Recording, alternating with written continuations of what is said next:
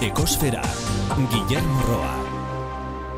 Itxasoan nomada asko dago atunak adibidez. Eta nomada izaera horretan historio bitxiak daude. Road movie moduko batzuk egin litezke haien joan etorri egin. Baina bidaia horiek ez dira askatasunaren ondorioak, baizik eta beharrarenak.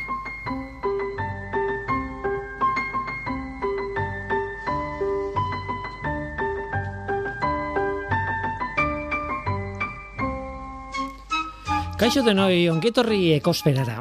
Egun hauetako izketa gaia plastikozko peleten isuria izan da Galizian. Eta denetik entzun dugu, batez ere ardura politikoei lotuta.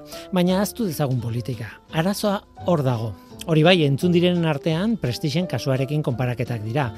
Berriz ere, konparaketa horiek funtzio politiko bat badute eta ez nahi sartuko, nekatzen dit kontuak. Baina kimikoki ez da gauza bera fuelolio aisurtzea, hidrokarburoak, azken batean, ez da plastiko aisurtzea bezalakoa. Eta bataren toksizitatea eta bestearen ez dira konparagarriak. Horrek esan nahi du ingurumen arazo bat ez dagoen ez dagoenik? Ez noski, badago. Eta horrek esan nahi du ni lerrokatuta nahuel alderdi jakin baten alde? Ba ez. Analizionek ez du zer ikusirik ideologiarekin. Zientifikoki arazoak peletaren ale horien tamainarekin du zer ikusia. Baina oso zaila da egiten zait mikroplastiko hitza erabiltzea kaso honetan. Denetarako erabiltzen dugu. Aleak, ale hauek, isuri honetan, ikusi egiten ditugu eta beraz ez dira mikro.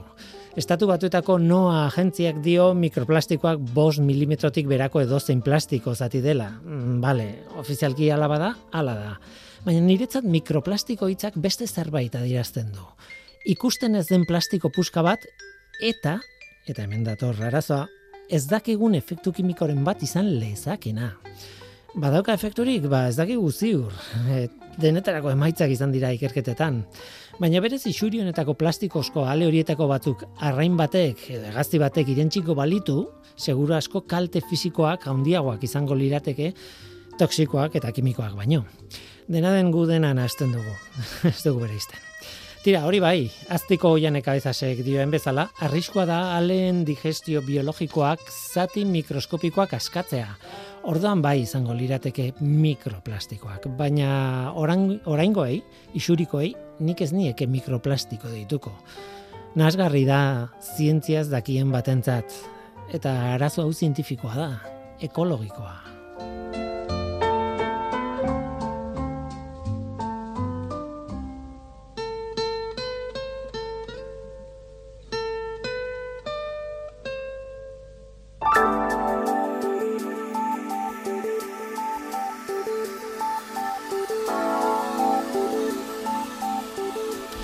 Ikus dezagun zein den atmosferako CO2 konzentrazioa. Dena den ez dut lortu jasotzea aste honetan datu zehatz bat. Urtarrilaren sortziaren inguruan CO2aren konzentrazioa gutxi gora bera lareun da hogeita iru ppm izan zen.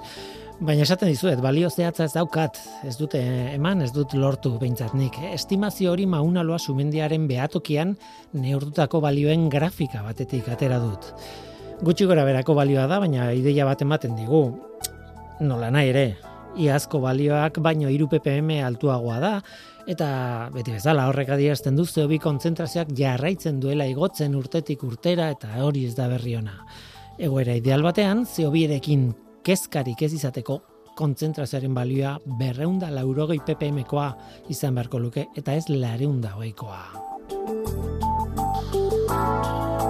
Gaurko saioan atunak, berez atungorriari buruz itein dugu. Aztik aspalditik ari da bueno, mundu osoan tunidoak ikertzen. Eta hainbat ikerketa lerro ditu martxan. Gaur bi aditu izango ditugu atunak ikertzen dituztenak biak, baina ikuspuntu ezberdinetatik abiatuta. Batetik atungorriaren populazioak nahazten ote diren jakiteko azterketak genetikoaren lerroa dago. Bestetik itxasoko migrazioen aldaketak atunetan klima aldaketak eragiten duen, ala ez, ikertzen duen lerroak, eta beste hainbat, tira. Horri guztiari buruz, igaratza fraile ugalde eta maite erauskin estramiana e, ikertzaileek itzeingo digute. Bakoitzak bere ikuspuntutik, baina biak atunaren munduan adituak izan da. Gainera ostoen arteko melodietan mila bederatziun da irurogeita maikaragoaz John Prynen kanta bat ezagutuko dugu Paradise, garai bateko storytellerra, kantautorea eta folk musikaria. Bere izen bera duen disko bat atera zuen, bere lehen diskoa, eta bertan dago gure gaurko kanta, Paradise. Hori da gure gaurko eskaintza, zu ongietorria zara. Murgildu zaitez gure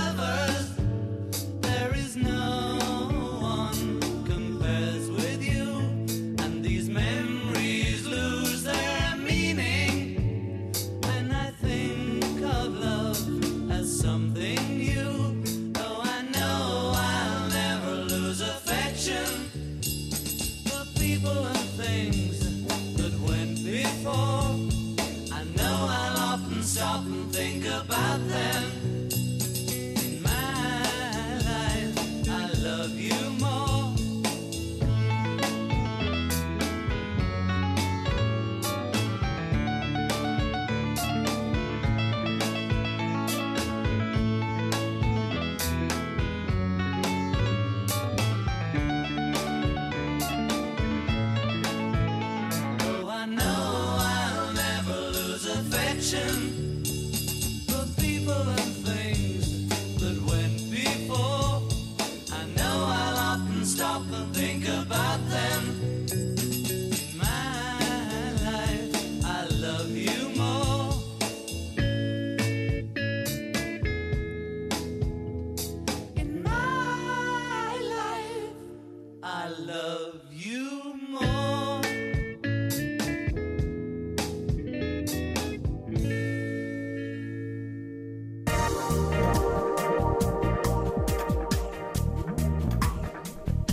Ekosfera, Euskadi Gratian.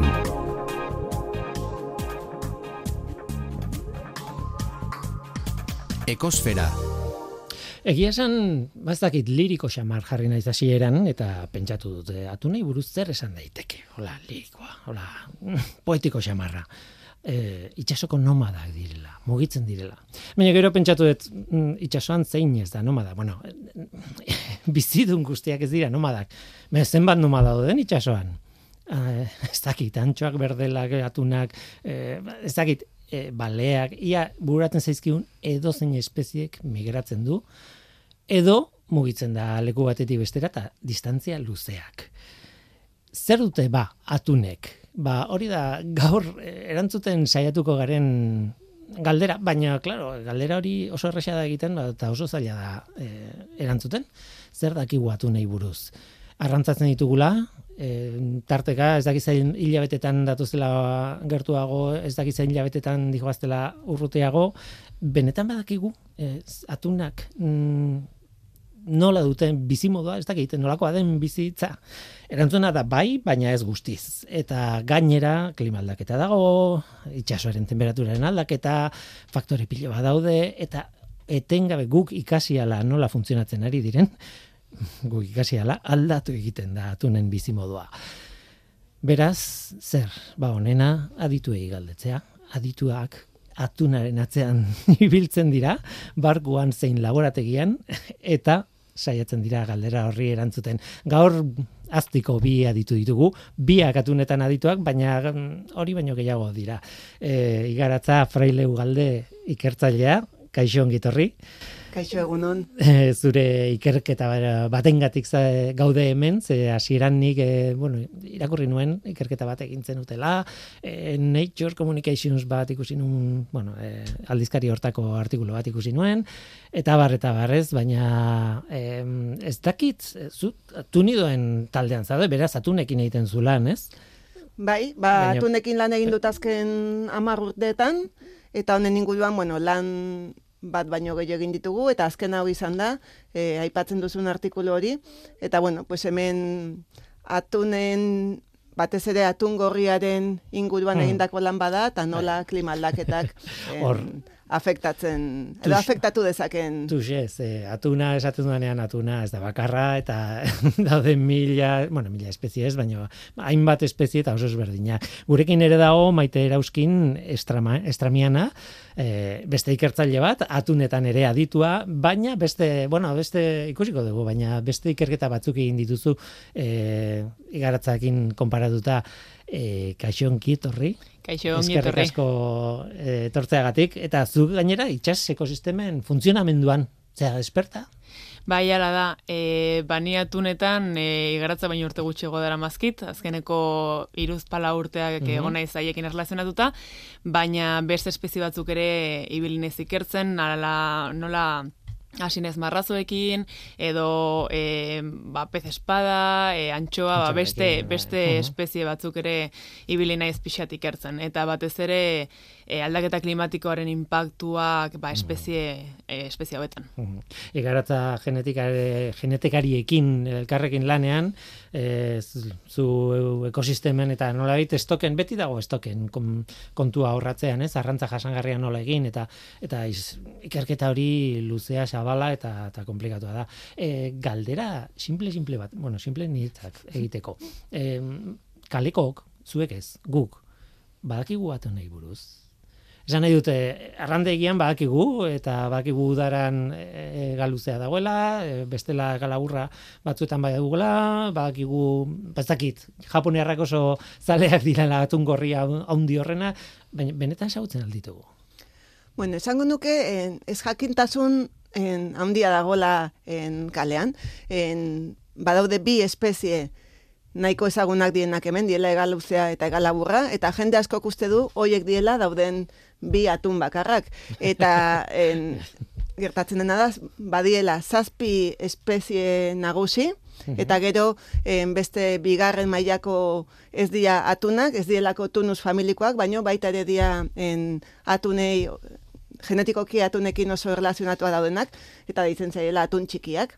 Eta badaude espezie gehiago. Baina zazpi espezien, espezie nagusia hauetatik, bi dira hemen kantabrikoan agertzen dienak, egaluzea eta egalaburra, baino beste espezie asko daude, bai en tropikalak edo subtropikalak ere. Nire esperientzia da, e, blue fin, yellow fin, ez dakiz, aletaren eh, kolorean arabera, zai gapen pilo bat daudela, e, galdetu nahi nizuen ere bai, lehen espatarraia aipatu zu maite, eta espatarraia, ez dakit teknikoki, taxonomikoki zehatza izaten eta hola atunido baden edo ez, baina antzeko tasun bat badoka, nik ikusten dut da, sudur luzea duen atun moduko bat, ez?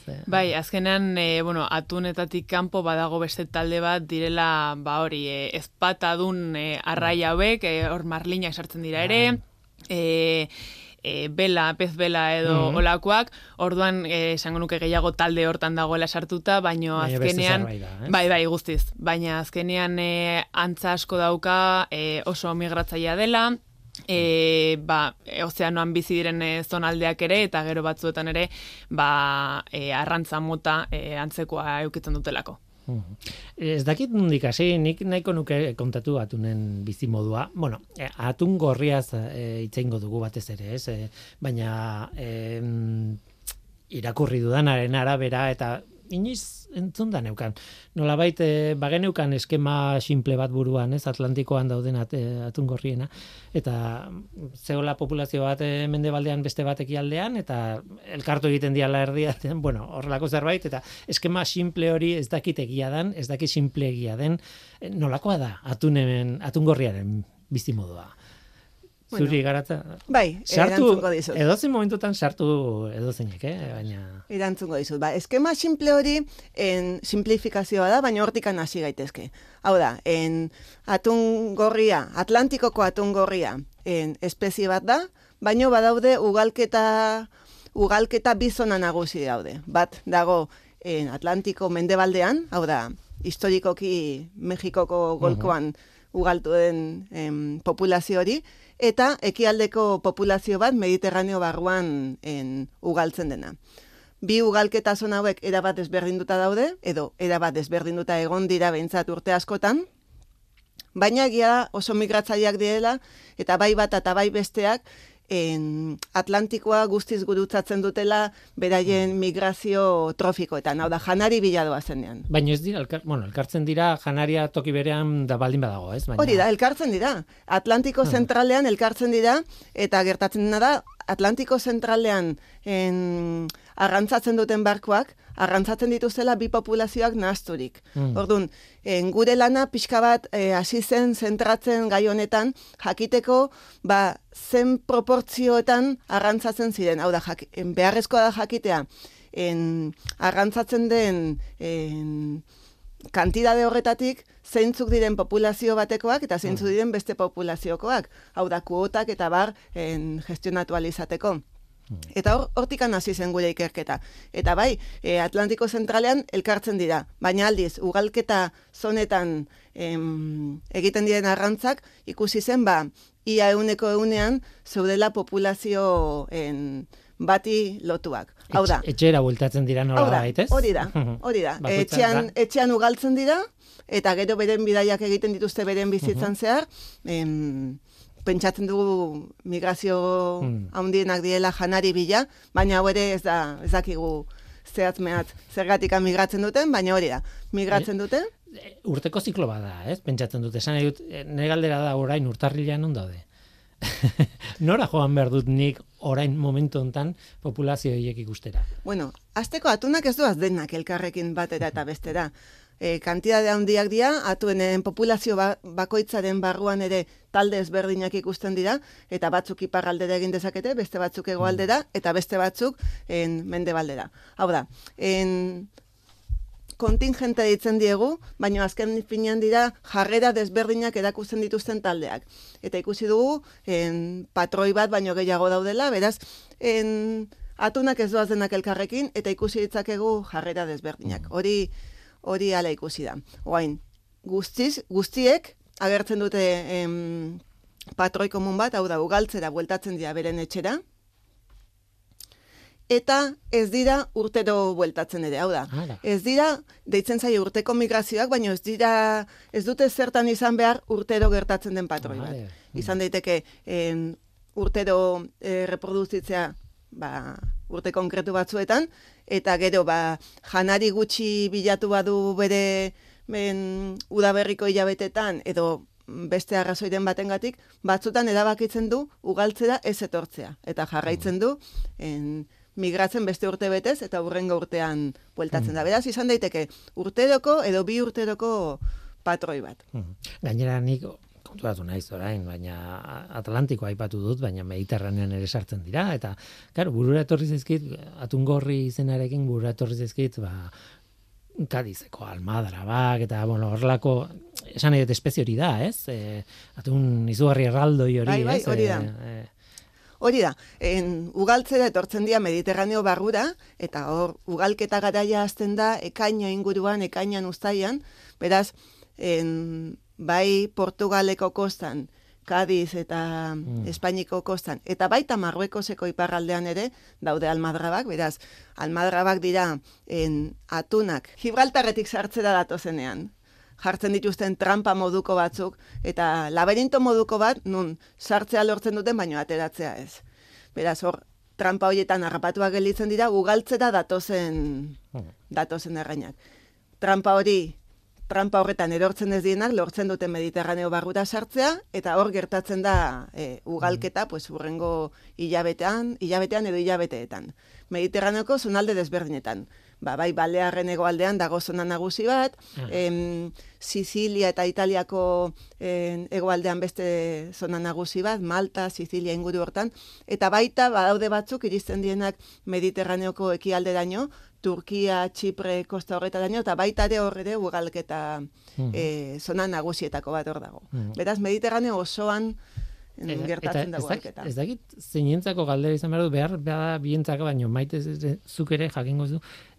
Oso erlazio berezia dago atunen eta temperaturaren artean, ez? Esan dute, eh, nik ikasi dudan gutxia izan da eh, jana bilatze dutela, ez dut gogoratzen zehazki nola zen, baino e, urrotz eta ur beroaren arteko mugan edo olako zerbait daukatela bere jana, ez dakit hori egia den. Baina nolabait temperatura, itxasoaren temperatura, ez dago nahaztuta eta dena temperatura bera dauka, itxasoan badaude zona beroa, zena hotzak eta barrez, horrek eragiten die eta horri jarraituta egiten dute bidaia edo ez. A ber, e, itxasuan temperatura da azkenean e, espezie askoren distribuzioa ba, oinarritzen duen faktoretako nagusitako bat. E, atunak badaude espezie batzuk igaratzak esan bezala, afektatuago ikusten direla temperaturarekin, ba azkenan tolerantzia rango txikiagoa edo estuagoa dakatelako, justo blufinaren kasuan helduak direnean badakate tolerantzia rango oso zabala, horregatik eraldituzte migrazio handiak egin, baina igaratza kontatuko dugu pixka gehiago, e, zen adibidez lehenengo urtean zehar, tolerantzia hori ez da antzabala eta horrek asko mugatzen ditu non egon daitezkeen. E, janaria bilaketaren inguruan, ba, azkenean egia da e, itxasoren zirkulazioak eta frente termiko hoietan eta azkenean itxasoren em, egoera fisiko-kimikoak eta korronteak eta e, segun eta nun dauden eta adibidez zonalde hotzetan, bueno, e, abuelinak dauden zonaldetan beko ura igotzen da hotza, baina nutrientez betea. Horrek zeiten du, bazkenan e, lehen produkzioa oso handia izatea, horrek erakartzen ditu besterrei batzuk, eta azkenean ba, e, atun hauen janaria edo presa diren animalioiek horto batzen dira eta beraiek ara juten dira. Orduan, ez da zehazki justo temperaturagatik izan behar duenik, baizik eta ba, e, ozeanoan dana erlazionatuta dago eta pausu batek bestera eramaten du katetrofikoan zer, eta orduan, ba hori ez, e, temperatura aldaketa horrek, esan nahi du korronte ezberdinak egon daitezkela, horre janariak erakartzen du, eta horrek atunak erakartzen ditu.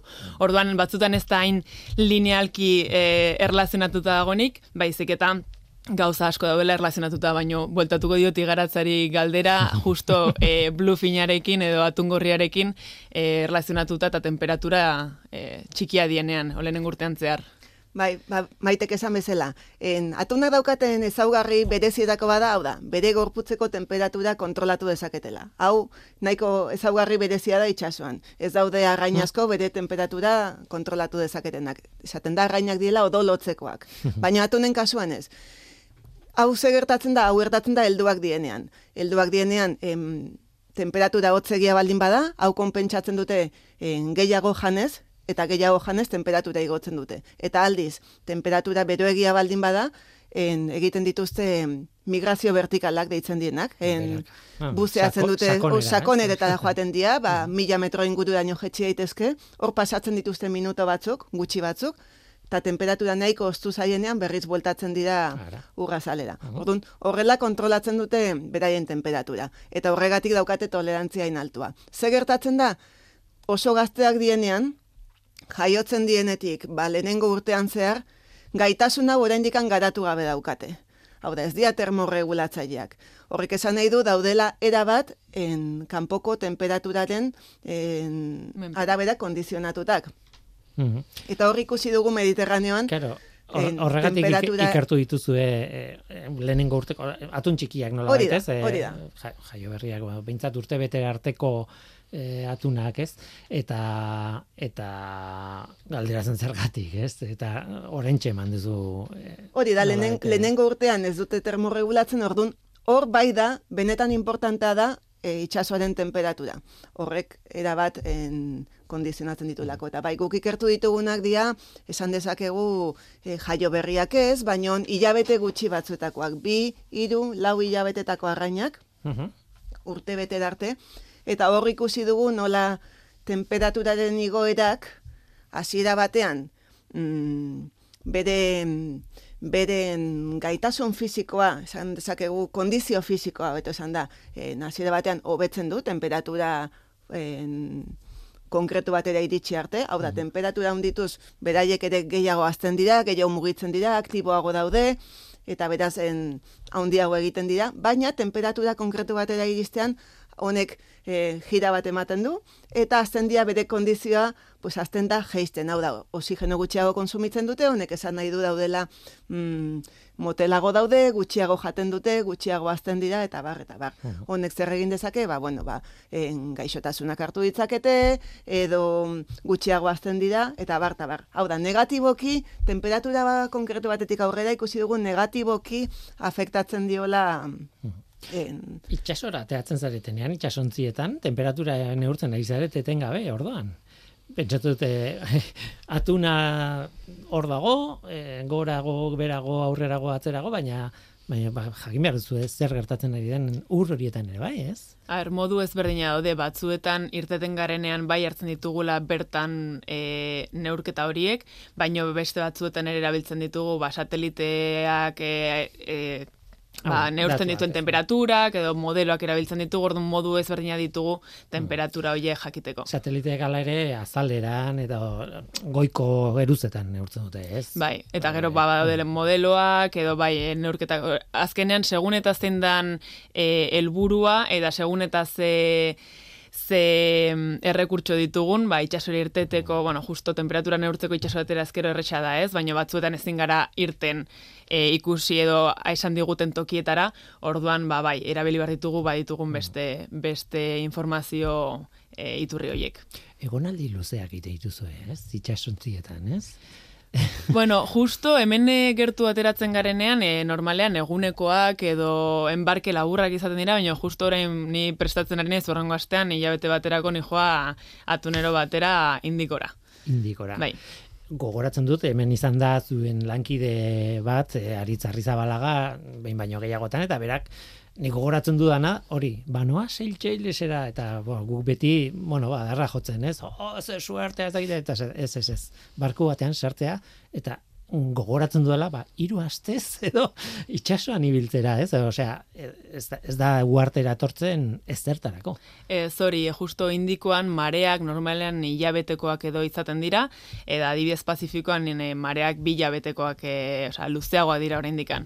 Eta bai, asmoa da orain hilabetez e, itxasora, itxasoratzea, eta esan bezala, e, mundu guztia, ah, sitxilesera ze sorte hon, eta bai, ez dut, ez dut irlarik ikusiko, osea, egun osoa itxasuan. Bal, behar da, horretarako ere bai, ez? Ba, ikusiko dugu, lehenengo aldia da atunero baten enbarkatzen izena, ez da lehenengo aldia hilabete itxasuan pasatzen dudana, mhm. baina, bai, egia esan gogotxu, han e, zelan lan mhm. egiten duten ikustera, eta eta aldugunan laguntzera. Mm Tira, e, badit, e, onartu behar dute, karri ditut bi artikuluren abstraktak, e, laburpenak, hemen, e, eta bietan zaudezu igarata e, egile e, bata molekular ekologin egindako e, e, bueno, argitaratutako artikuloa eta hori da genetistekin edo genetikariekin egindako lan bat, ez? Azken batean hor e, begiratzen duzuena da zenbateraino nahastu diren eta ez diren nahastu eta asko gustatu zait esaten zen dutela neandertalen antzeko goza bat gertatzen dela, ez? Guk, osea, nik adibidez neandertalen denearen uniko pila edo oso oso gutxi daukat. E, neandertal batek ez luke nere, ez dakit, igual egia dan edo gezurra dan, men, e, nere denearik ez balu, mm, zarantza jartzen dut, e, antzeko egoera bat izango zen. E, alegia, populazio batek kutsatu du beste atunetan, baina besteak aurrekoa ez, edo horrelako zerbait. Ba horrelako zerbait. Hasi gaitezke hortikan. En, atunetan, ba, gizakietan baino askoz gutxiago dakigu, hortikan hasi behar da, orduan, mm en, ikerketa guztiak askoz e, basikoagoak dira, baina bai, guk analizatu ditugu genetikoki mediterraneoan ugaltzen dien populazio hauetako individuak, eta baita ere, em, Mexikoko golkoan ugaltzen diren individu horiek. En, baita desan behar da, azkeneko amar urtetan, Mexikoko golkoan ugaltzen ziren en, individu horiek hasi direla Mexikoko golpotik kanpo ere ugaltzen. Hau da, Floridako kostatik hasi eta estatu batuetako kostan zehar Ekialdeko kosta osoa. E, bai, ekialdeko kosta horretan, slopesi deitzen zaion en zonalde hortan, hor hasi dira ugaltzen, eta uste dugu direla gertatzen, ba, duela hamar urtetatik. Hau ere, bueltatzen gara lehenengo gaira. Segurazki, golko barruan temperaturak altuegiak direlako ari da gertatzen, eta beraz, atunak bilatzen ditu ugaltzeko egokiagoak dien temperaturak. Ez dago en, demostratuta, baina hori da hipotesi nagusia, horregatik atera direla. Ze gertatzen da, en Atlantikoan zehar en, elkartzen diren bi populazioak, ba, desberdinak dira tamainan. Hau da, Mexikoko golkoan ugaltzen den populazio hori, da Mediterraneoan ugaltzen dena baino hamar aldiz txikiagoa, gutxi gora bera. Ah, ja. Orduan, askoz ere, aldea nabarmena. aldea nabarmena da. Hmm. Askoz ere, individuo gehiago daude, en, ekialdeko estokekoak deitzen diogunak dira, Mediterraneoan ugaltzen direnak.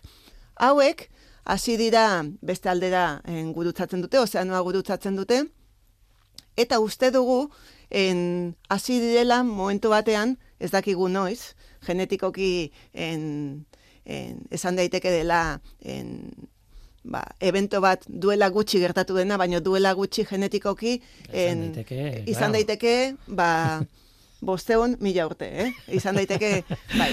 Ez dakigu zehaz mehatz napirilean noiz ari den gertatzen, baina gauza da, em, Mediterraneko individu hauek elkartu direnean ja Mexikotik atera diren, Mexikoko golkotik atera diren hauekin, badirudi batzuk hasi direla han ugaltzen. En Slowsi deitzen zaion zonalde hortan hasi direla ugaltzen. Bai, topatu ditugulako, bai, e, Mediterraneoko individuak ugaltzen, bai, Mexikoko golkokoak ugaltzen, eta bai, en, hibridoak deitzen dien en, individuo batzuk. Hau da, Mhm. bi populazioetako geneak dituzten individuo batzuk. Aldiz, Mediterraneo barruan ez dugu topatu Mexikoko golkoko en, geneak dituzten individuorik. Horregatik uste dugu dagola en, genen flujo bat ekialdetik mendebalderuntz, baino ez baino ez kontrakorik. Eta beraz, eh, nik hasieran planteatu dudan eskema simplista hori puskatu egin da. Hori bai. Puskatu eginda. Bai. Baino ez dakigu noiztikan ari den puskatzen. Claro. uste dugu en, duela gutxi gertatu den zerbait izan dela, ez bai dago en, hibrido askorik zabalduta. Eta hau, aspaldiko en, gertaera bat izango balitz, segurazki hibridoak egongo liatezke en, homogeneizatuak en, bi aldeetan. Baina ez da hori ikusten. Horregatik uste dugu duela gutxiko en, gertaera bat izaten ari dela. Eta lotura egin dezaket oso arraiz, maiteren eh, lanarekin, e, evoluzioari buruz hitz egin behar dugulako, hau lehen esaten nuena, ez? Hau ikertzen eta honetaz jabetzen ari garen bitartean dena aldatzen ari da, ez? Eta zure ikerketa hortik doa gutxi gara bera, ez? E, saiatzen ari hau antzematen, bueno, evoluzio hori nundi datorren, ez? Edo, klimaldaketak eragiten dion, edo ez, edo ez da makarrik hori, edo, bueno, seguro baietz, ez, baina, Bale, bai, a ber, kontu zeuki behar da, evoluzio hitza, e, hitz, hitzaz e, hitz egitean, Hori, e, evoluzio bai. eta adaptazioa ez da berdina, alde batetikan evoluzioa da ja genetikoki e, hartzen ditugun aldaketa hoiek, Bai. eta ja belaunaldiz belaunaldi joazenak, aldiz adaptazioa da, ba hori ez, Bai. e, puntualki edo, edo gutxinaka, e, eragiten ari garen aldaketa hoiei e, nola kudea, bueno, aurre nola, nola egiten dieten aurre espeziabek.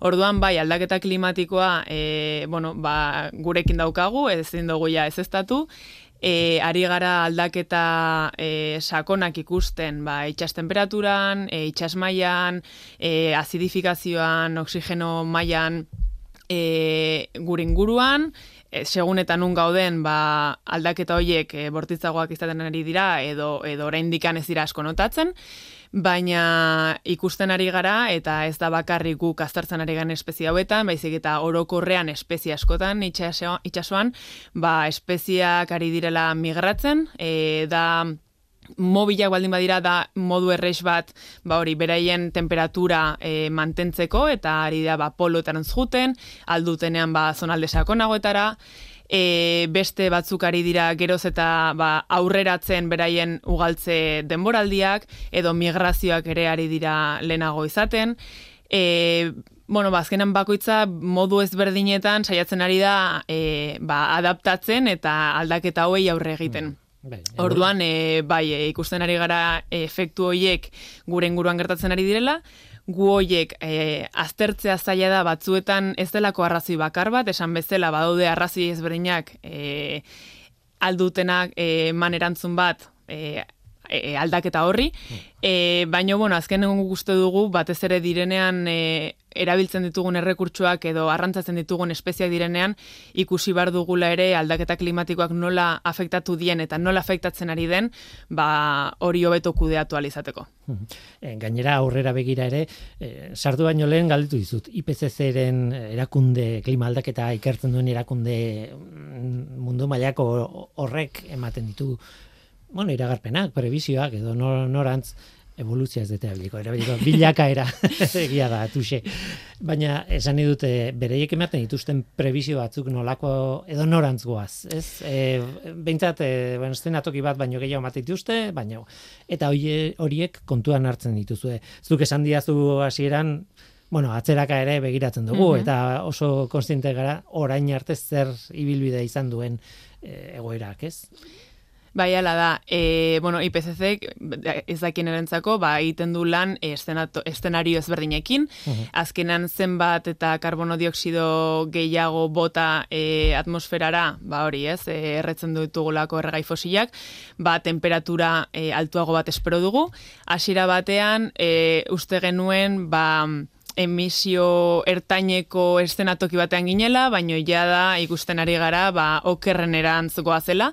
Horrek esan nahi du ba e, ur, e, barkatu mende amaierarako ba iru gradu aldirela io e, temperatura atmosferikoa, egia da itxasuan igoera hori beti pixka suabeagoa dala, tardatzen dula pixkat gehiago temperatura igotzen, gaina zelean azkenan atmosferarekin kontaktuan egonez, ba, pixkat altuagoa da, baino beko geruzetan ba, asko zen mantxoagoa da beroketa hori.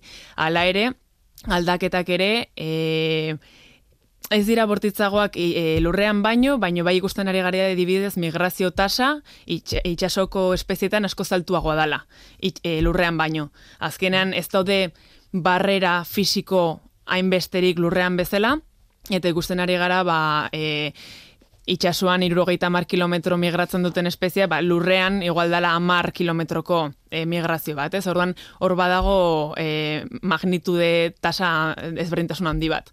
E, eta bai, ikusten ari garena da, edo guk egin ditugun proiektzioak ikusita orain arte pasadana, eta gutxo gora bera espeziek ze kondizionaiago dituzten, ba, atun espezie gehiena jongo direla polo eta horrek harritu nau. E, hori da hasieran irakurri nuena zuen ikerketari buruz eta uh, wow, e, polorantz. Osea, ez du esan nahi poloraino iritsiko dianak, baizik eta zonalde tropikalak gehiegi berotuko direnez, bazkenan noiek e, ez dituzte izango gustoko eta jongo dira pixkat latitude altuagoetara, horrek esan nahi du, ba, espezie tropikalak edo, e, bueno, bai, hemen agertzen hasiko direla, de hecho, hasi garaia e, jasotzen e, ba hori jendeak erreportatzen ditu zonalde tropikalagoetako espeziak hemen, mm. ikusi izan ditugu e, medusa batzuk mediterraneokoak direnak, eta beste arrai espezie batzuk hemen oikoak ez direnak, ba oikoak izaten hasiko dira, eta horrek esan nahi du ere, ba guk hemen ditugun espeziak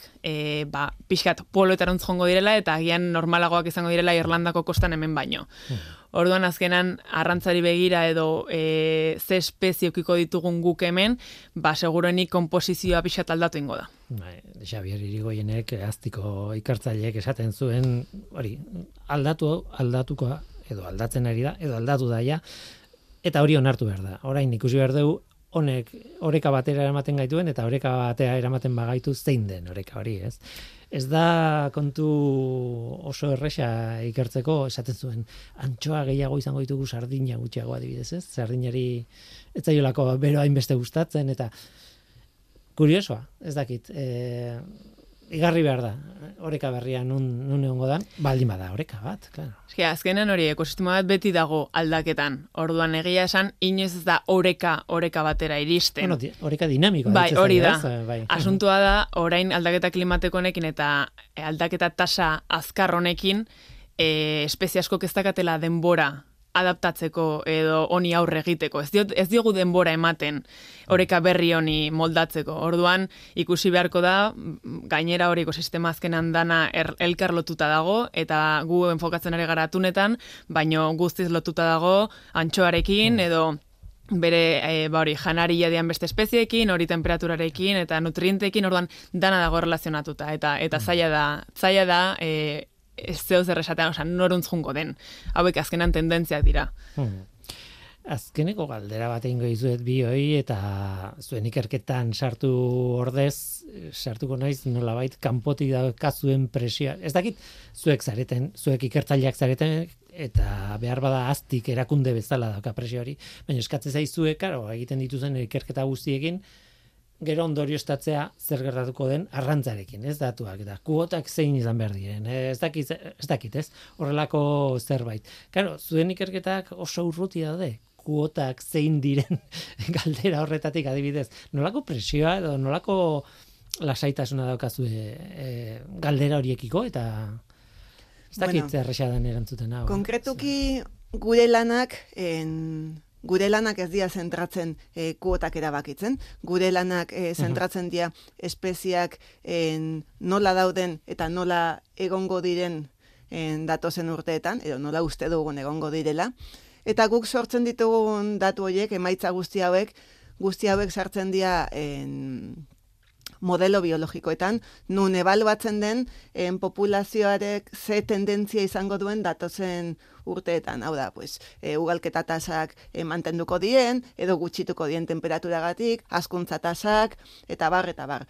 Gure en, datu biologiko guzti horiek em, modelo matematikoetan sartzen dira, eta horrek esaten du modelo horiek ematen dizkigute en, gerora begira, estoka egongo den, en, datozen urteetan egongo den, e, osasuntxu egongo den, arriskuan egongo den, eta edo oso arriskuan egongo den. Osa, arrisko handia izango duen, mm arrisku gutxia izango duen, edo osasuntxu egongo den. Eta horren arabera, e, modelo hauen emaitzen arabera, gero, bueno, ba, e, kuotak erabakitzen dituzte, gure, esan daiteke guk egiten dugula nola baiteko... Em, asesoramendu bat, baina kuotak zeintzuk izango dien hori ez da gure erabakia izaten. Beraz, mm. eh, zorionez? Bai, berra da komunikabideetan agertzen zaretenean eta hemen zaudete eta eskertzen dizuet bila bat, baina igual batzuetan eskatzen ditugu mezu simpleak eta ulergarriak eta eta behar bada ezin da egin, ez? Ez dakit. Zaila izaten da. E, gizarteak erantzun simpleak nahi ditu, baina askotan zientzian en, erantzunak ez dira simpleak.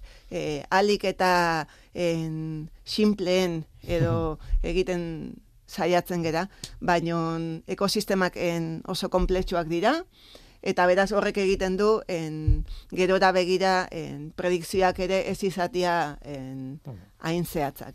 Beraz. Zuk maitek esaten zenun hasieran, e, igual transmititu behar den ideia da hori, ez? Ez zenbat ez dakigun, ez?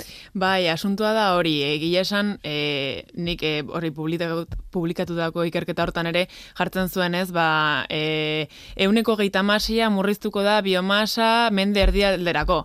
E, bai, hori dia estimak, baino esan bezala daude e, gauza asko ez izkegunak, modeloetan e, sartu ezin ditugunak, e, datuak ere dira azkenean, ez, e, ba muestratutako zati txiki bat, orduan ulertu behar da nola dan e, prozesu zientifiko ere jakiteko norarte, hartu dezakegun zenbaki hori kontutan, ez? Orduan nik esaten dudana beti da, e, adibidez batez ere aldaketa klimatikoan, orain hasi dira ere sartzen ba kudeak eta prozesu horretan, zeren orain artezan nola zegoen estoka, nola zegoen espezia, baino kontuan hartu gabe ze presio kanpoko presioak eukiko zituen. Orain hasi dira aldaketa klimatiko ikusten oso presio potentea dela, Eta hartu bar dela kontuan, orduan ikusten ari gara noruntz dijoan, ba, berak esan bezala, ez, estoka zelan egongo den, edo hemen eukiko dugun, edo iparralderago jongo den, e, gure uretan egongo den edo ez, hori gutxinaka juteko sartzen ere kudeak eta horretan, eta eta nola afektatuko dion e, aurre ikusten saiatzen. Orduan oso zaila da ematea balore bat, baina bai oso garrantzitsu ikusten dugu gauza guzti hauek kudeak eta prozesu horretan e, kontuan hmm. izatea. Ai, zelan zaila. bai, eta gero kontuan izan behar da guk egiten ditugun estimak, ez diela, eh, ez dira zenbaki estatiko batzuk, hau da, predikzio batzuk egiten dira, e, uste dugu hau gertatu daitekela, baina gero oso garrantzitsua da, e, gertutik jarraitzea, benetan, espezia nola ari den urte zurte, en, efektu honik, kasu honetan aldaketa klimatiko hori erantzuten. Eta guk hasiera batean egindako predizio hauek beti joan berdia en Berritzen. berritzen, Bai, bai. bai gudaldiarekin bezala. Ja, hori da, hori da. Ekaitza egingo du, eta behar bada bi egun barru, esatezu, ez, ez dirudi, ez, ekaitza egongo. Ba, hoxe da, hoxe da. Ulertu berrekoa. Dira, ba, hemen utziko dugu, e, bueno, zuri maite, claro, zuzenean esango dizut, zorte hon, e, indikoan. Eskerrik asko. E, ondo pasa zaitxeletan, albaldi maz. ez, baina lanara, lanea zoaz, lan gogorra itera zoaz, eta, bueno, zorte hon, eta eta nahi zuenean bueltatu nea, ez dakit e, e, atunekin jota fogo, ez? Bai, azkenengo ikustera pixka bat, e, ba, e, justo hori kapturatan, ba, zeta maina dazkaten, zenbat arrantzatzen dan, eta gero ere lan egiten dugu pixkat e, agertzen diren espezie osagarriekin. Ba, zeintzu diren, eta horrekin goaze pixka lan egitera. Orduan, a ber, ez dela handi joan. Ba, zorte hon eta igaratza, zure, zure berri ez daukat, ez dakit, baino seguro itxasora ere ateako zarela, ez? Bai, nire kasuan jarraituko dut em, datozen hilabetetan behintzat en, hemen bertako atunak ikertzen jarraitzen, hau da egaluzea eta egalaburraren inguruan Mhm. ikerketak jarraitzen, eta eta hori e, aurrez esaten nuna, jarraipen bat egiten gertutik ikusteko benetan aber aldaketa hauek en, nola eta noiz ematen ari dien. Eta ni beti itxasoa, itxasoa, itxasoa ikusgarriena delako, baina gero orden, ordenatu behar da laborategian, eta esaten zenutena, ez, eredu matematiko batean sartu, eta eta aldiren ondorioak atera. Ba, izu, eskerrik asko hemen izateagatik, e, placer bat, e, aritzi besarka handi bat eman nire partez, eta, bueno, aztin dauden guztiei, eta animo lanarekin, nahi zuen arte. Eskerrik asko aukera, ba, hemen gure lana hitz egiteko. Bi esker bai.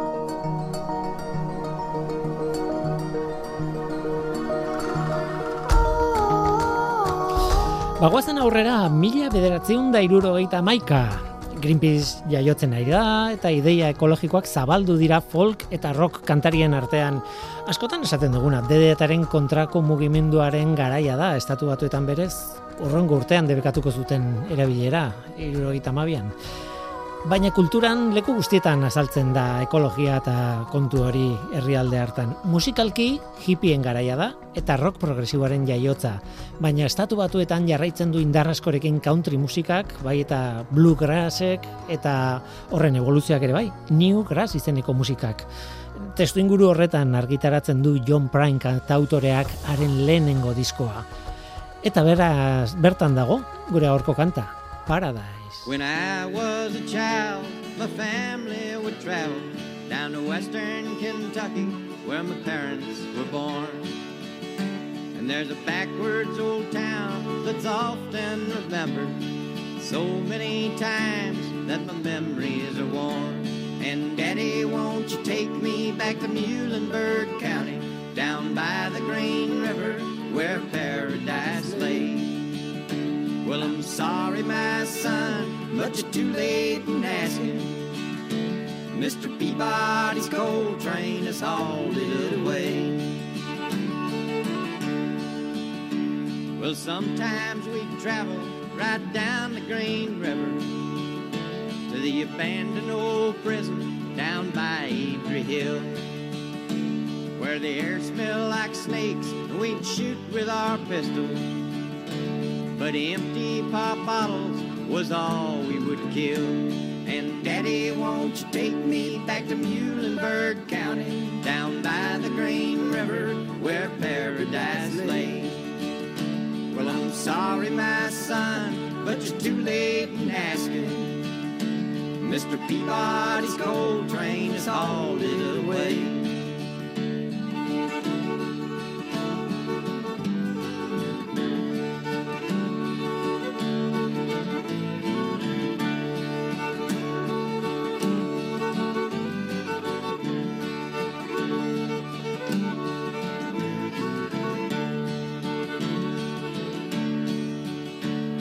The coal company came with the world's largest shovel, and they tortured the timber and stripped all the land.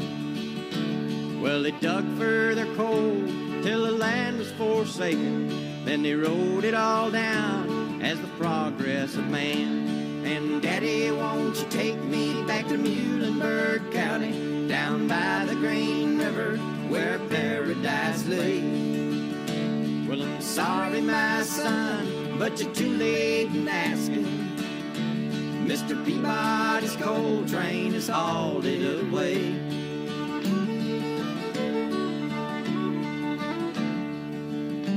When I die, let my ashes float down the Green River.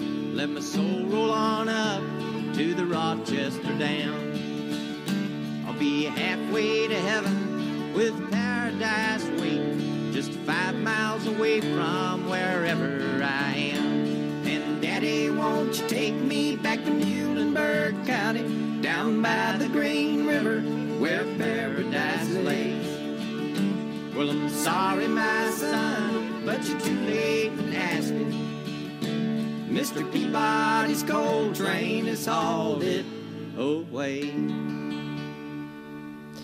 Abestiak ume baten kontakizuna da, haren gurasoek kentakiko mendebaldeko lurretara eramaten dute, jatorriz bertakoak direlako, eta umeak ikusi nahi du Green River, erreka berdea, eta paradisua, paradisua deitzen dio Muhlenberg konterriko zona bati.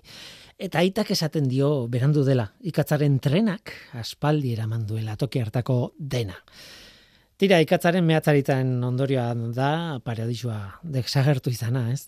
Bide batez, Muhlenberg konterri, konterri horren hiri nagusia Greenville deitzen da. Baina green horrek, ez du zer ikusirik berde hitzarekin, kuriosoa da. Independentziaren gerrako, bueno, Nathanael Green, Greene, generalaren omenez jarritako izena omen da e, ordea iriarena. Tira, sekulako arrakasta izan zuen disko horrek. Eta horregatik, mila beratzen da irurogeiko amarkadaren hasiera hartan, Bob Dylan berria deitu zioten John Priney. Eta Bob Dylanek berak lagundu zion kontzertu batean, nik dakidala, estenatokian e, harmonika jotzen. Benetako arrakasta izan zuen. Tira, John Prine 2008ko apirilean hiltzan, bakizuen nola, seguro baietz, pandemian, COVIDaren ondorioz. Tira, eta honekin bukatuko du, bukatu dugu gaurko ostoen arteko melodiak. Gu bagoaz.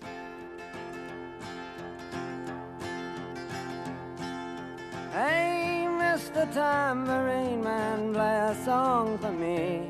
I'm not sleepy, and there is no place I'm going to. Mr. Tambourine Man, play a song for me. In a jingle jangle morning, I come following you. Mikel Olazabal teknikan izan da eta ni Guillermo Roa mikroan. Datorren astera arte ondo izan.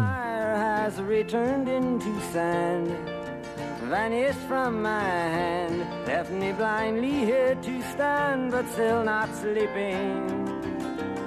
My weariness amazes me, I am branded on my feet. I have no one to meet, and the ancient empty streets too dead for dreaming. Hey, Mr. Tambourine Man, play a song for me. I'm not sleepy, and there is no place I'm going to. Hey, Mr. Tambourine Man, play a song for me. In the jingle jangle morning, I'll come following you. Take me on a trip upon your magic swirling ship. My senses have been stripped. My hands can't feel to grip. My toes too numb to step. Wait only for my boot heels to be wandering. I'm to go anywhere. I'm ready for to fade into my own parade. Cast your dance and spill my way. I promise to go under it. Hey, Mr. Tambourine Man, play a song for me. I'm not sleepy, and there is no place I'm going to. Hey, Mr. Tambourine Man, play a song for me. In a jingle jangle morning, I come following you. Though you might hear laughing, spinning, swinging madly across the sun, it's not aimed at anyone.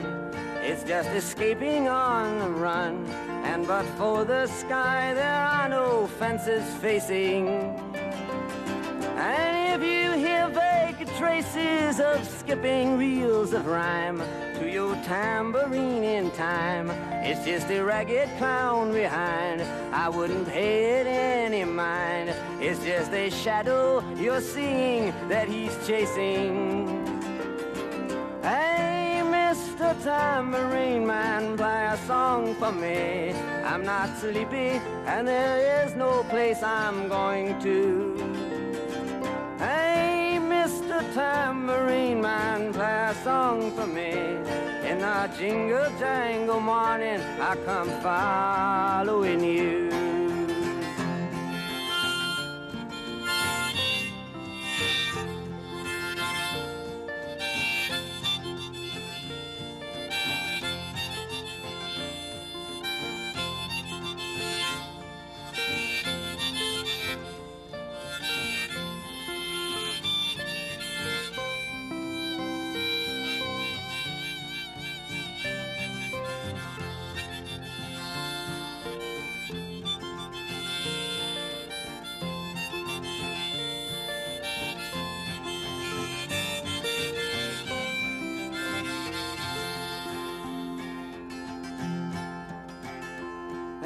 Take me disappearing through the smoke rings of my mind, down the foggy ruins of time, far past the frozen leaves, the haunted, frightened trees, out to the windy beach, far from the twisted reach of crazy sorrow. Yes, to dance beneath the diamond sky with one hand waving free, silhouetted by the sea, circled by the circus sands, with all memory and fate driven deep beneath the waves. Let me forget about today until tomorrow. Hey, Mr. Tambourine Man, play a song for me. I'm not sleepy, and there is no place I'm going to. Hey, Mr. Tambourine Man, play a song for me. In a jingle jangle morning, I come following